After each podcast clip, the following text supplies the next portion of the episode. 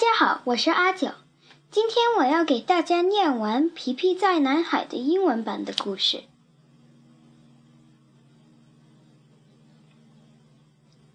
Chapter 9 Pippi Talks Sense to Jim and Buck.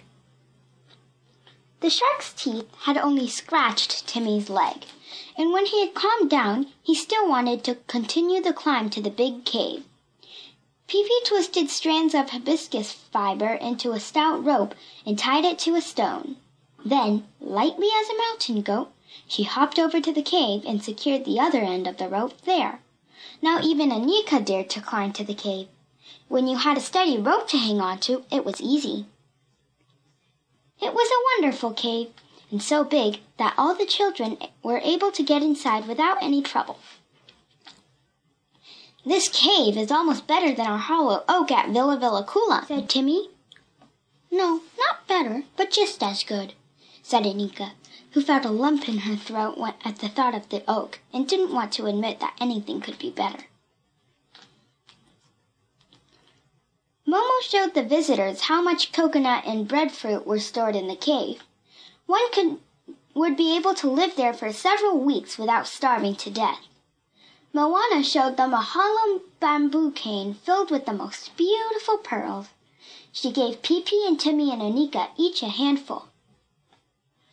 Nice marbles you have to play marbles with in this country, said Pippi. It was delightful to sit at the opening of the cave and look out over the sea glittering in the sunlight. And it was great fun to lie on one's tummy and spit into the water. Timmy announced a contest in long distance spitting. Momo was terribly good at it. But he still wasn't able to beat Pippi. She had a way of forcing the spit through her th- front teeth which no one could imitate. If it's drizzling over in New Zealand today, said Pippi, it's my fault. Timmy and Annika didn't do so well. Northern children no can spit, said Momo with a superior air. He didn't quite consider Pippi as being one of the northern children. So, northern children can't spit, you say, said Pippi. You don't know what you're talking about. That is taught to them in school from the first grade. Long distance spitting and altitude spitting and sprint spitting. You ought to see Timmy's and Annika's teacher. Man, can she spit! She won first place in sprint spitting. The whole town cheers when she runs about, runs around spitting to beat the band. Bah! said Timmy and Annika. Pippi raised her hand to shield her eyes from the glare and looked out to the sea. I see a ship out there, she said, a tiny steamer. I wonder what it's doing in these parts. And she had reason to wonder. The steamer was heading toward Kurkurda Island at a good clip. On board there were several South Sea Islanders and two white men. Their names were Jim and Buck. They were dirty, coarse-looking men that looked like real bandits, and that is exactly what they were. Once, when Captain Longstocking was in the shop where he bought snuff, Jim and Buck had been there too. They had seen Captain Longstocking put a couple of unusually large and beautiful pearls on the counter, and had heard him say that on Kurkurda Island the children used pearls like these to play marbles with. Since that day they had only one goal, and that was to go to the island and try to get pearls. They knew that Captain Longstocking was very strong, and they also had a healthy respect for the crew of the Hop Toad. They therefore decided to take advantage of an opportunity when all the men were away on a hunt. Now their chance had come. Hiding behind an island close by, they had seen through their binoculars Captain Longstocking, his crew, and all the Kura ducks paddle away from the island. They were only waiting until the canoes were out of sight. Drop the anchor! shouted Buck when the ship was close to the island. Pippi and all the other children watched them in silence from the cave above. The men dropped anchor, and Jim and Buck jumped into a skiff and rowed ashore. The crew were given orders to stay on board. Now we'll sneak up to the village and overtake them, said Jim. Probably only the women and children are at home. Yes, said Buck. And besides, there are so many women in the in the canoes, I should think that only the children are left on the island. I hope they're playing marbles. Ha ha ha! His voice clear, carried clearly across the water. Why? shouted Pippi from the cave. Do you especially like playing marbles? I think it's just as much fun to play leapfrog. Jim and Buck turned around in astonishment and saw Pippi and all the children sticking their heads out from the cave. A delighted grin spread over their faces. There we have the kids, said Jim. Perfect, said Buck. This is in the bag. But they decided nevertheless to play it safe and be sly. No one could know where the children kept their pearls, and therefore it was best to try to win them over. The men pretended that they hadn't come to Kurkurda Island to find pearls at all, but were just out for a nice little excursion. They felt hot and sticky, and Buck suggested that, to begin with, they go for a swim. I'll row back to the boat and fetch our bathing trunks, he said. This he did. In the meantime, Jim stood alone on the shore. Is there a good beach around here? he called to the children in a friendly voice. Wonderful, said Pippi. Absolutely wonderful for sharks. They come here every day. Nonsense, said Jim. I don't see any sharks. But he was a little worried just the same. When Buck came back with the bathing trunks, Jim told him what Pippi had said. Nonsense, said Buck, and he shouted to Pippi, Are you the one who is saying that it's dangerous to swim here? No, said Pippi. I never said that. That's funny, said Jim. Didn't you just tell me that there were sharks here? Yes, that's what I said. But dangerous? No, I wouldn't say that exactly. My my grandfather swam here last year. Well then, said Buck. And grandfather got back from the hospital already last Friday, Pippi went on, with the fanciest wooden leg you'd ever seen on an old man. She spat thoughtfully into the water. So I couldn't really say that it's dangerous. Of course, a few arms and legs do disappear if one swims here. But as long as wooden legs don't cost more than a dollar a pair, I don't think you should deprive yourself of an invigorating swim just because of the miserliness. She spat once more. My grandfather takes a childish delight in his wooden leg. He said he says is that it is absolutely irreplaceable when he goes out to fight. You know what I think, said Buck. I think you're telling whoppers. Your grandfather must be an old man. I'm sure he doesn't want to be in any fights. That's what you think, cried Pippi in a shrill voice. He's the most ill-tempered old man who ever hit his opponent on the head with a wooden leg. If he can't fight from morning till night, he's miserable. Then he gets into such a rage he bites himself on the nose. What nonsense, said Buck. No one can bite himself on the nose. Yes, they can, Pippi insisted. He climbs up on a chair. Buck thought about this for a while, but then he swore. I don't feel like listening to your silly chatter any longer. Come on, Jim, let's get undressed. Besides, I'd like you to know that my grandfather has the longest nose in the world. He has five parrots, and all of them can sit next to each other on his nose. By now, Buck was really angry. You little red-headed vixen, do you know that you're the worst liar I've ever met? Aren't you ashamed of yourself? Are you really trying to make me believe that five parrots can sit in a row on your grandfather's nose? Confess that it's a lie. Yes, Pippi said sadly. It's a lie. There, you see, said Buck. Isn't that what I said? It's a terrible, horrible lie, said Pippi, still sadder. That's what I thought from the beginning, said P- Buck. Because the fifth parrot, sobbed Pippi and burst out in a flood of tears. The fifth parrot has to stand on one leg. Lost, said Buck, and he and Jim went behind a bush to get undressed. Pippi, you don't even have a grandfather, said Annika reproachfully. No, said Pippi gaily. Must I have a grandfather? Buck was the first one to come out in his bathing trunks. He made an elegant dive from a cliff into the sea and swam out. The children up in the cave watched with great interest. Then they spotted a shark fin, which flashed above the surface of the water for a second. Shark! Shark! cried Momo. Buck, who was treading water and enjoying himself immensely, turned around and saw the terrible creature coming toward him. There has probably never been anyone who could swim as fast as Buck swam then. In two split seconds he had reached shore and rushed out of the water. He was both frightened and furious, and it seemed as if he thought it was all Pippi's fault that there were sharks in the water. Aren't you ashamed of yourself, you little nasty brat? he screamed. The sea is full of sharks. Have I said anything else? Pippi Pippi asked sweetly and tilted her head to one side. I don't always lie, you see.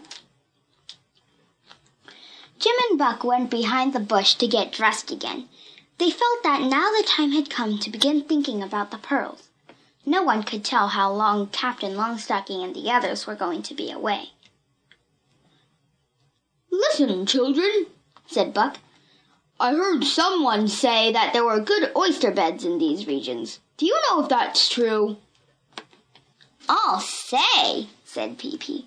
Oyster shells go crunch, crunch under your feet wherever you walk down there on the bottom of the sea. Go down and see for yourself. But Buck didn't want to do that.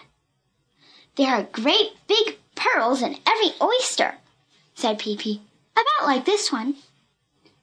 She held up a giant shimmering pearl. Jim and Buck got so excited that they could hardly stand still. Do you have any more of those? said Jim. We would like to buy them from you. This was a lie.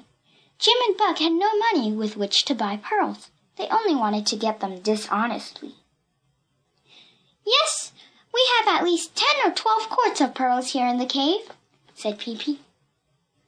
Jim and Buck were unable to hide their delight. Wonderful, said Buck. Bring them here and we'll buy them all. Oh, no, said Pippi. What are the poor children going to use to play marbles with afterward? Have you thought of that? There was a lot of discussion back and forth before Jim and Buck realized that it would be impossible to get the pearls by clever maneuvering. But what they couldn't get by clever maneuvering, they decided to take by force. Now they at least knew where the pearls were. The only thing they had to do was climb over to the cave and take them. Climb over to the cave. Yes, that was the rub. During the discussion, Pippi had carefully removed the hibiscus rope, which was now safely in the cave. Jim and Buck didn't think that the climb over the cave looked very inviting. But there didn't seem to be any other way to get the pearls. You do it, Jim, said Buck. No, you do it, Buck, said Jim. You do it, Jim, said Buck. He was stronger than Jim, so Jim started climbing. He frantically grabbed hold of all the jutting rocks he could reach. Cold sweat was pouring down his back. Hold on, for goodness sake, so you won't fall down, said Pippi in an encouraging way. Then Jim fell down. Buck was shouting and cursing on the beach. Jim was also screaming because he saw two sharks heading in his direction. When they were no more than three feet from him, Pippi threw down a coconut right in front of their snouts. That scared them just long enough for Jim to swim to the shore and crawl up on a little plateau. The, wa- the water was running in rivulets from his clothes, and he looked miserable. Buck was scolding him. Do it yourself, and you'll see how easy it is, said Jim. Now I'll show you how, said Buck, and started climbing. All the children watched him. Annika was almost a bit frightened as she watched him getting closer. Uh, oh, don't climb there. You'll fall in, said Pippi. Where? said Buck. There, said Pippi, pointing. Buck looked down. A lot of coconuts get wasted this way, said Pippi a moment later, when she had thrown one in the sea to prevent the sharks from eating up Buck, who was desperately floundering in the water. But up he came, mad as a hornet, and he certainly wasn't one to be afraid. He immediately started climbing again. He had because he had made up his mind once and for all to make his way into the cave and get his hands on the pearls. This time he managed much better. When he was almost at the opening of the cave, he called out triumphantly, No, you little demons, this time you're going to get it. Then Pippi stuck out her index finger and poked him in the stomach. There was a splash. You could at least have taken this with you when you took off, Pippi shouted after him as he as she landed a coconut bang on the snout of a shark that was coming too close. But more sharks came, and she had to throw more coconuts. One of them hit Buck on the head. Oh dear, was that you? said Buck Pippi when Buck yelled. From up here you look like a big nasty shark. Jim and Buck now decided to sit it out until the children were forced to come down. When they get hungry, they'll leave there, said Buck, and then they'll see something. He shouted to the children. I feel sorry for you if you're going to have to sit in that cave until you starve to death. You have a kind heart, said Pippi, but you won't have to worry about us for the next two weeks. Then we might have to start rationing the coconuts a little. She cracked the big coconut, drank the milk, and ate the wonderful meat. Jim and Buck swore again. The sun was setting, and they began to make preparations to spend the night ashore. They didn't dare row out to the steamer to sleep because then the children could get away with all the pearls. They lay down on the hard rocks in their wet clothes. They were very uncomfortable. Up in the cave, all the children were merrily sitting and eating coconuts and smashed breadfruit. It was so good. The whole situation was so exciting and pleasant. Once in a while, they would stick their heads out to look at Jim and Buck. By now it was so dark that they could only see a fuzzy outline of the men on the plateau below, but they could still hear them swearing down there. Suddenly, there was a shower of the violent tropical kind. The rain came down in torrents. Pippi stuck the tip of her nose out of the cave. You certainly are the lucky ones, she shouted to Jim and Buck. What do you mean by that? said Buck hopefully. He thought that the children had perhaps changed their minds and wanted to give them the pearls. What do you mean by saying you're lucky? I mean, just think how lucky it is that you were already soaked before this rainstorm came. Otherwise, you would have to get soaking wet in this rain. More swearing could be heard from down on the plateau, but it was impossible to tell whether it was Jim or Buck. Good night and sleep well, said Pippi, because that's what we're going to do now. The children lay down on the floor of the cave. Timmy and Annika lay one on either side of Pippi, holding her hands. They were quite comfortable. It was so warm and snug in the cave. Outside, the rain was pouring down. Chapter 10 Pippi Gets Bored with Jim and Buck. The children slept soundly all night, but Jim and Buck did not. They kept on grumbling about the rain, and when it stopped, they started to argue about whose fault it was that they hadn't been able to get hold of the pearls, and which one of them had really had the stupid idea of going to Karakurda Island in the first place. And when the sun rose and dried their clothes, and Pippi's cheerful face popped out of the cave, saying good morning, they were more determined than ever to get the pearls and leave the island as rich men, but they couldn't figure out how to do it. While all this was going on, Pippi's horse had begun to wonder where Pippi and Timmy and Annika had disappeared to. Mr. Nilsson had returned from his family reunion in the jungle, and he was wondering the same thing. He also wondered what Pippi would say when she found out that he had lost his straw hat. Nilsson Nilson jumped up on the horse's tail, and the horse trotted off to find Pippi. Finally, he found his way to the south side of the island. That is where he saw a Pippi stick her head out of the cave, and he whinnied happily. Look, Pippi, there's your horse, cried T- Timmy. And Mr. Nilsson is sitting on his tail, said Annika. Jim and Buck heard this. They realized that the horse who was trotting along the beach belonged to Pippi, the red-headed girl up in the cave. Buck went and grabbed the horse by the mane. Now listen, you little monster, he shouted to Pippi. I'm going to kill your horse. You're going to kill my horse, whom I love so dearly? said Pippi. My nice, good horse. You can't mean it. Yes, I'll probably have to, said Buck. That is, if you don't want to come here and give us all the pearls. All of them, do you hear? Otherwise, I'll kill this horse this instant. Pippi looked at him gravely. Please, she said, I'm begging you, don't kill my horse, and do let the children keep their pearls. You heard me, Buck said. Hand over the pearls this minute. Or else. And then in a low voice he said to Jim, Just wait until he comes with the pearls. Then I'll beat her. Then I'll beat her black and blue to pay her back for this miserable rainy night. As for the horse, we'll take him along on board and sell him on another island. He shouted to Pippi. Well, which is it going to be? Are you coming or aren't you? Yes, I'll come, said Pippi. But don't forget that you asked for it. He, she skipped along the projecting rocks as lightly as if she had been walking down a garden path and jumped down to the plateau. She stopped in front of Buck. There she stood, little and thin, with her two pigtails pointing straight out. There was a dangerous look in her eyes.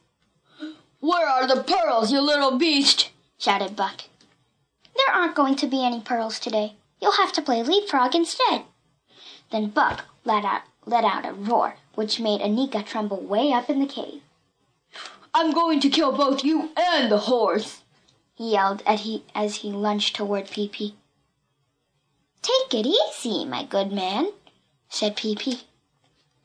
She grabbed him around the waist and threw him ten feet up in the air. He banged himself quite hard on the rocks as he came down. Then Jim came to life. He raised his arm to give Pippi a terrible blow, but she jumped aside with a little chuckle. A second later, Jim was also on his way up into the clear morning sky. There they sat, Jim and Buck on the rock, groaning.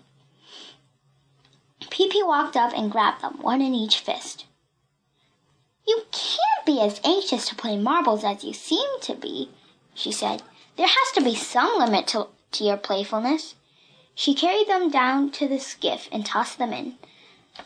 Now go home to your mothers and ask them to give you five cents for marbles, she said.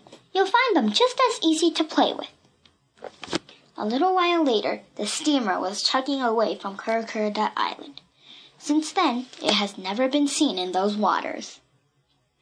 Pippi patted her horse. Mr. Nilsson jumped up on her shoulder. Beyond the outermost tip of the island, a whole row of canoes came into sight.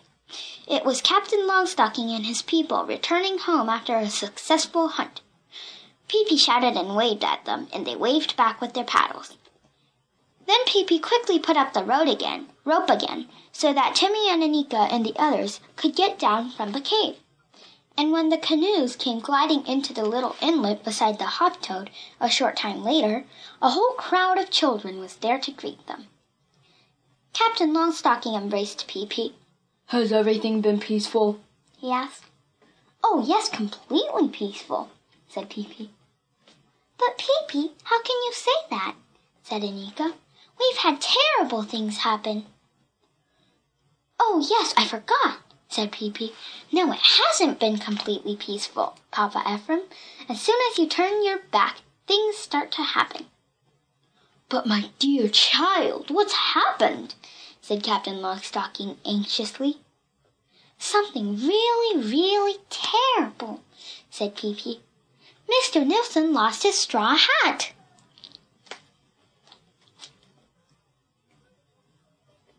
Chapter 11 Pippi leaves Curacurda Island. wonderful days followed. Wonderful days in a warm, wonderful world full of sunshine, with the blue sea glittering and fragrant flowers everywhere. Timmy and Annika were by now so brown that there was hardly any difference between them and the Kura children, and every spot on Pippi's face was covered with freckles. This trip will turn out to be a real beauty treatment for me, she said gaily. I have more freckles and am therefore more beautiful than ever. If this keeps up, I shall be irresistible. Momo and Moana and all the Kura children already considered Pippi irresistible. They had never had such a good time before, and they were as fond of Pippi as Timmy and Annika were. Of course, they were fond of Timmy and Annika too, and Timmy and Annika were fond of them. So they had a marvelous time together and played and played all day long. Often they were they would go up to the cave to play. Pippi had taken blankets there, and when they wanted to, they could spend the night and be even more comfortable than they were the first time. She had also made a rope ladder which reached all the way down to the water below the cave, and all the children climbed up and down on it and swam and splashed to their heart's delight. Now it was perfectly safe to swim. Pippi had blocked off a big section with net so that the sharks couldn't get in. It was such fun to swim in and out of those caves filled with water. Even Timmy and Annika had learned to dive for oysters. The first pearl that Annika found was a huge, beautiful pink one. She decided to take it home with her and have it made into a ring, which she would wear as a souvenir of Kurakurada Island. Sometimes they would play that Pippi was Buck trying to get into the cave to steal pearls. Then Tommy would pull up the rope ladder, and Pippi would have to climb up the side of the cliff as best as she could. All the children would shout, Buck is coming! Buck is coming! when she stuck her head into the cave, and they would take turns at, at poking her in the stomach so that she tumbled backward into the sea. Down there she splashed around with her bare feet sticking out of the water, and the children laughed so hard they almost fell out of the cave. When they got tired of being in the cave, they would play in their bamboo hut. Pippi and the children had built it, though of course Pippi had done most of the work. It was big and square and made of thin bamboo cane, and you could climb around inside it and on, and on top of it, too. Next to the hut was a tall coconut tree. Pippi had hacked steps into it so you could climb all the way to the top. The view was wonderful from up there. Between two other coconut palms, Pippi had rigged up a swing of hibiscus fiber. It was marvelous, because if you swung as high as the swing would go, you could throw yourself out into the air and land in the water below. Pippi swung so high and flew so far out into the water that she said, One fine day I'll probably land in Australia, and then it won't be much fun for the one who gets me on the head. The children also went on expeditions into the jungle. There was a high mountain and a waterfall that cascaded over a cliff. Pippi had made up her mind that she would like to go down the waterfall in a barrel. She brought along one of the barrels from the hop toad and crawled into it. Momo and Timmy closed the lid and helped to push the barrel over the waterfall. It bounced down with tremendous speed and then it broke. All the children saw Pippi disappear into the tumbling water, and they didn't think they would ever see her again. But all of a sudden she dived up and climbed ashore, saying, they certainly go at a flat, fast clip, those water barrels. The days went by. Soon the rainy season would start, and then Captain Longstocking would lock himself into his hut and brood about life, and he was afraid that Pippi wouldn't be happy on Kurakurada Island then. More often lately, Timmy and Annika would find themselves wondering how their mother and father were. They were anxious to get home for Christmas. So they weren't as sad as you might expect when Pippi said one morning, Timmy and Annika, how would you like to go back to Villa Villekulla for a while again? Of course, for Momo and Moana and all the other Kurakurada children, it was a sad day when they saw Pippi and Timmy and Annika go on board the Hop Toad for their voyage home. But Pippi promised that they would come back often to Kurakurada Island. The Kurakurada children made wreaths of white flowers, which they hung around the necks of Pippi and Timmy and Annika as a farewell gesture. Their song of farewell sounded sad as it followed the ship out to sea. Captain Longstocking was also standing on the beach. He had to stay behind in order to rule. Fridolf had taken it upon himself to get the children home. Captain Longstocking slowly and deliberately blew his nose in his big pocket handkerchief as he waved goodbye. And, and Timmy and Annika cried, and tears streamed down their faces as they waved to Captain Longstocking and the island children as long as they were in sight. The hoptoad had a fair wind behind her during the whole voyage home. We'd better dig out your undershirts in good time before we, we reach the North Sea, said Pippi. What an awful thought, said Timmy and Annika. It soon became evident that despite the fair wind, the ship wouldn't reach home by Christmas. Timmy and Annika were bitterly disappointed when they heard it. Just think, no Christmas tree and no Christmas presents. Then we could just as well have stayed on Kurrekurredutt Island, said Timmy angrily. Annika thought of her mother and father and knew that she would be glad to get home no matter when. But it certainly was sad that they were going to miss Christmas. They both felt the same about that. One dark night at the beginning of January, Pippi and Timmy and Annika spotted the lights of the little town from afar, twinkling a welcome. They were back home again. Well, now we have this trip behind us, said Pippi as she walked down the gangplank with her horse. No one was at the port to meet them because no one had known when they would get home. Pippi lifted up Timmy and Annika and Mr. Nilsson onto the horse, and they rode toward Villa Villekulla. The poor horse had a hard time. He had to plow his way through the snowdrifts piled up in the streets in rows. Timmy and Annika stared straight ahead into the snow flurry. Soon they would be back with their mother and father, and they were suddenly aware how much they had missed them. In the Settergren house, the lights were shining invite- invitingly, and through the window they could see Timmy's and Annika's mothers and father sitting at the di- dinner table. There, mother and father, said Timmy, and he sounded so happy and excited but Villa Villekulla lay in complete darkness and was covered with snow. Annika was terribly unhappy at the thought of Pippi's going back there alone. Please, Pippi, won't you stay with us the first night? she asked. Oh, no, said Pippi, and jumped down in the snow outside the gate. I have to get some things in order at Villa Villekulla. She waded through the steep snowdrifts, which reached all the way up to her stomach, the horse plowed along behind her. Yes, but think about how cold it will be in there, said Timmy. It hasn't been heated for such a long time. Nonsense, said Pippi. If the heart is warm and beats the way it should, there is no reason to be cold.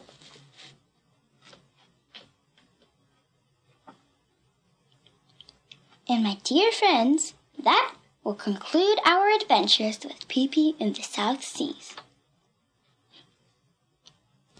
I hope you enjoyed the story as much as I did. And now, a little bit about the author, Astrid Lindgren, who created Pippi Longstocking. Astrid Lindgren, 1907 to 2002, was born on a farm in Sweden and spent a happy childhood there. After her schooling was complete, she worked for a time in the newspaper office, was married, and became the mother of a son and daughter. For many years, she was an editor in a Swedish publishing house. When her daughter Karin was seven years old and suffering from pneumonia, she asked her mother to tell her a story about Pippi Longstocking. That was the first mention of the character who was to become so famous. Three years later, Mrs. Lindgren herself had to stay in bed with an injury to her leg and, be, and she began to write about the stories she had been telling Karin and her friends about Pippi. After Pippi Longstocking was published in Swedish, it was translated into many other languages and became a favorite with children all over the world. Astrid Lindgren received the Swedish State Award 1956 and the Peace Prize of the German Book Trade 1978, the first children's book writer to do so. Mrs. Lindgren has also won the Hans Christian Andersen Medal 1958, the highest international award in children's literature. 好了，小朋友们，我们下周再见。